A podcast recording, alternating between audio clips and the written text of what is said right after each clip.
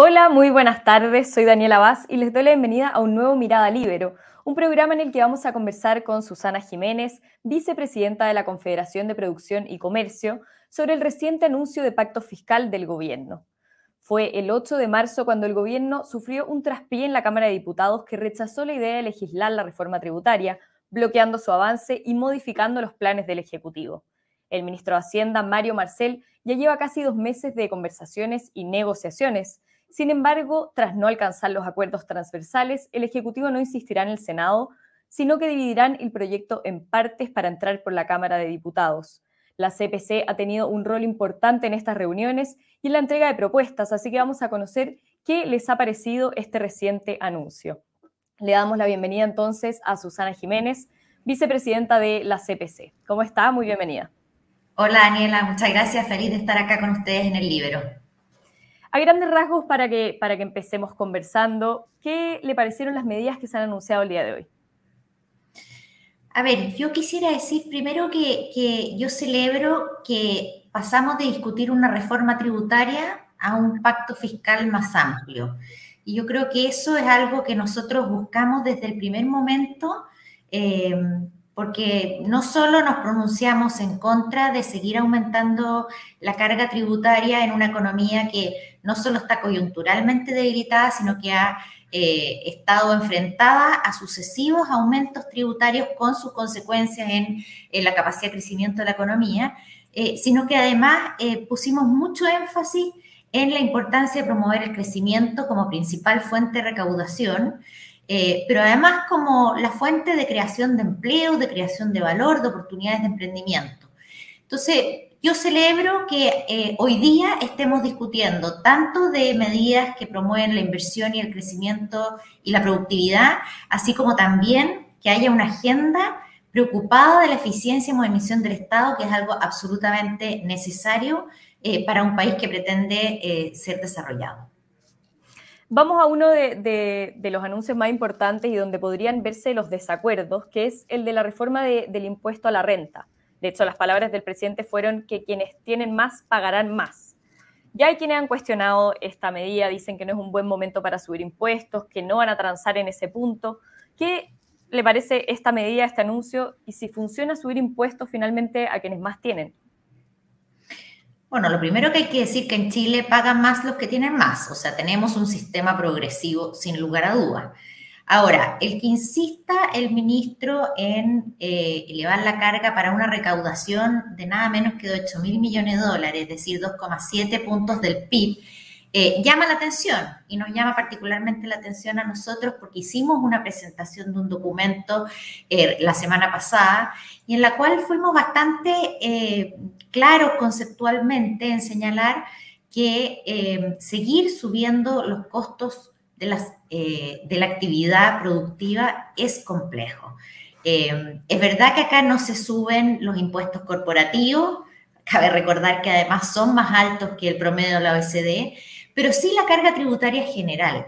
Y si uno suma eh, todos los, efectos que han tenido las últimas modificaciones, solo en, esta, en este gobierno, dígase eh, salario mínimo, jornada de 40 horas, eh, reforma de pensiones que debiera tramitarse con, un aumento de 6 puntos de carga de las empresas, royalty, etcétera, estamos hablando casi de 4 puntos del PIB de mayor costo. Entonces, nosotros le presentamos esto al ministro y, nuestra preocupación de cómo las sucesivas reformas tributarias han ido ralentizando la capacidad de crecer de la economía, eso se ve en las proyecciones del PIB tendencial que han hecho los expertos.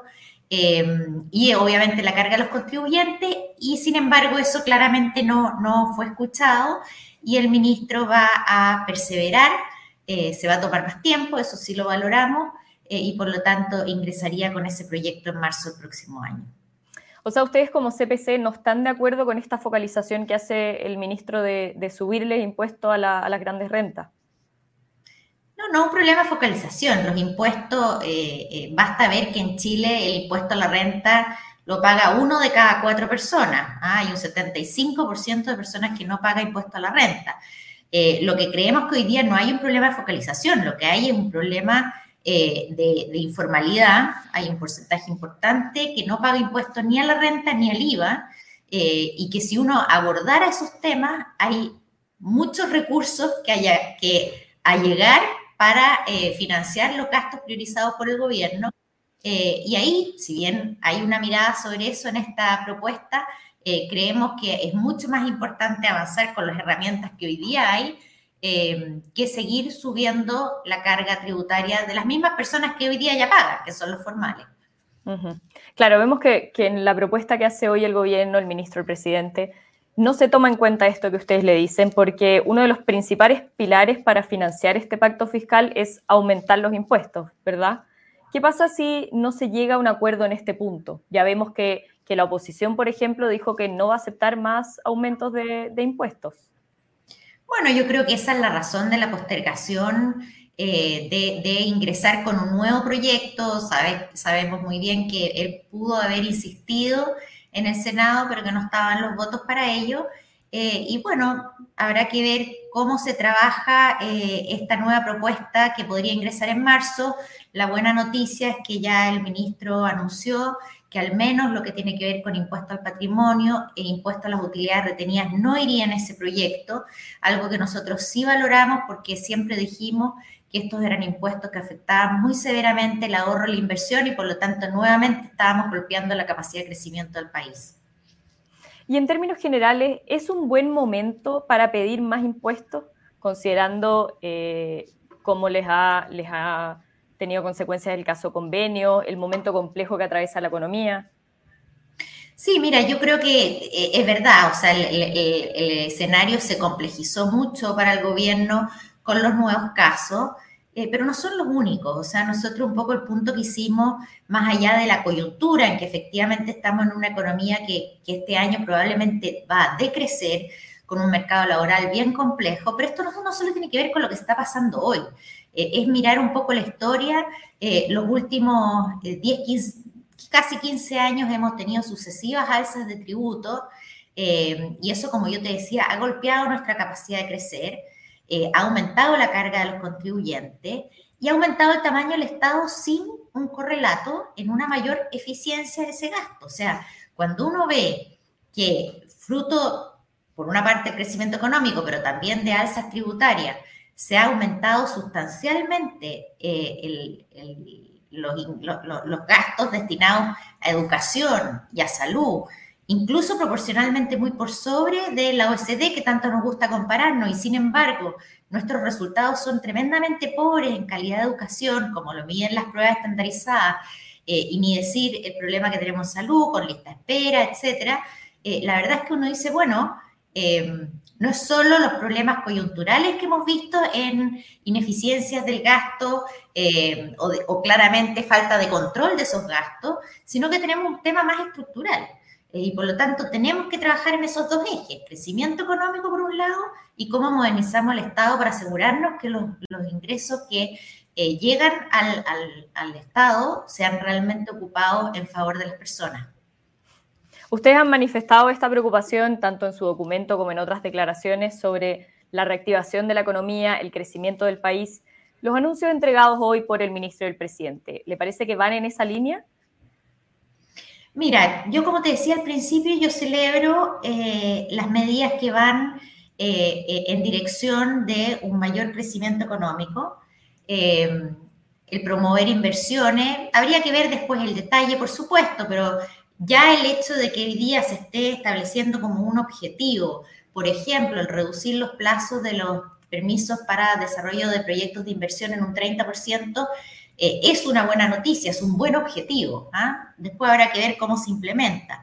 Eh, también celebro las medidas que apuntan hacia una mayor formalización de la economía, dado eh, el problema que tenemos. Yo te decía, mira, se calcula que el IVA, el 20%, se evade eh, y, solo si tú lograras reducir de 20% a un 12% que el promedio de la OECD son 2 mil millones de dólares. Entonces, estamos hablando de montos muy sustanciales que tú puedes encontrar eh, si tú abordas específicamente esos problemas.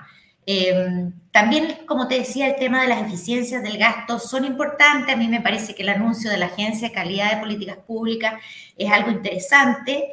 Eh, también un punto que nosotros habíamos relevado que tiene que ver con las compras públicas, ahí hay de nuevo un bolsón de ineficiencia que ha sido diagnosticado, el hecho que eso se perfeccione y se amplíe la cobertura de Chile Compra eh, son buenas noticias.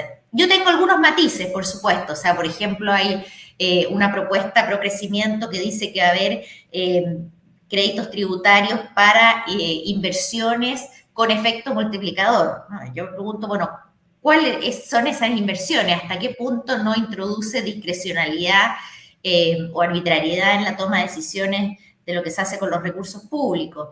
Eh, pero yo te diría que en general las materias que van en esa línea eh, son bastante positivas y recogen, y, o bien recogen o hay coincidencias con lo que nosotros habíamos planteado al respecto. Claro, esa era mi pregunta siguiente. Ustedes entregaron unas 40 propuestas, tuvieron las reuniones con el ministro, porque hoy veíamos al presidente que hace un emplazamiento a, que hay personas a que no se han querido sentar a la mesa, dice él, pero ustedes han participado en las negociaciones. ¿Sienten que finalmente fueron escuchados, que parte de sus propuestas las vieron hoy en este nuevo pacto, como le llama el gobierno? A ver, yo diría que em, el hecho de haber ampliado la discusión es reconocer que ha habido un, un diálogo que ha apuntado en esa dirección y eso fue recogido. O sea, eh, esos aspectos yo creo que el, Ejecutivo fue capaz de eh, visibilizar que esos eran temas en los que necesitamos avanzar porque necesitamos que la economía vuelva a despegar y vuelva a crecer. Eh, no hay redistribución cuando no hay crecimiento. Tú primero tienes que generar la riqueza y después puedes pensar en cómo repartirla. Eh, y yo creo que eso logró una cierta convicción que también se fue alimentando por otras instancias. Yo participé en la gira presidencial eh, y la verdad es que los inversionistas extranjeros lo más que hablan es el tema de la tramitología eh, o la permisología, como le dicen, para sacar adelante proyectos de inversión, donde Chile pierde competitividad frente a otros destinos de, atractivos para las inversiones cuando en realidad te demoras tres, cuatro, cinco veces más que desarrollando esos mismos proyectos en otros lugares. Por lo tanto, en eso yo diría que sí. Hay otros aspectos que no, o sea, como te digo, insistir en el impuesto, en, el impuesto a las personas, eh, incluso yo diría que el anuncio de ingresar tan pronto como septiembre, si mal no entiendo, un proyecto de evasión e ilusión, que le cambiaron el nombre, ¿ah? pero sigue siendo básicamente lo mismo, le llamaron fiscalización del cumplimiento de obligaciones tributarias. Em, lo cierto es que es parte de las ideas matrices del proyecto rechazado. Yo tengo ciertas dudas de si que efectivamente eso va a ser eh, acogido, em, porque no, debiera ser posible que parcelando un proyecto de ley tú puedas insistir en la Cámara eh, cuando en realidad era parte de las ideas matrices del proyecto original. Y en ese proyecto en particular, eh, yo de nuevo tengo bastante aprensiones. A todos nos gusta el título, a hacernos cargo de la evasión. Eh, sin embargo, cuando uno hace doble clic en el proyecto que fue rechazado anteriormente y que se vislumbra que sería muy, tendría aspectos similares ahora, Em, es preocupante, o sea, que, por ejemplo que la calificación del delito de ilusión se haga en sede administrativa, digas en el servicio impuesto interno y no en los tribunales tributario y aduanero, creo que es un retroceso. Eh, cuando se introducen figuras como el denunciante eh, eh, anónimo, creo que también va a ser fuente de judicialización y, daño que, que supera con creces los beneficios. Entonces, pensar que ese tema está zanjado, eh, yo creo que tampoco atiende a las discusiones que se ha tenido en esta etapa previa.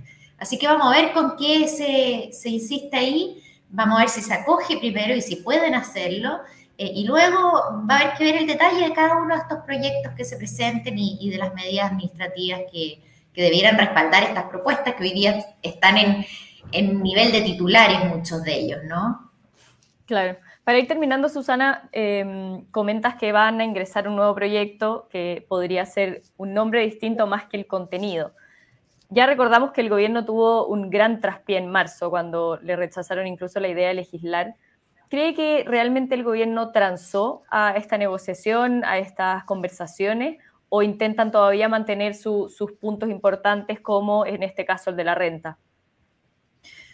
Yo creo que hay una perseverancia en el proyecto original. tanto en la aspiración de recaudación con mayor carga tributaria, como en las medidas como las que describí antes eh, de evasión e ilusión.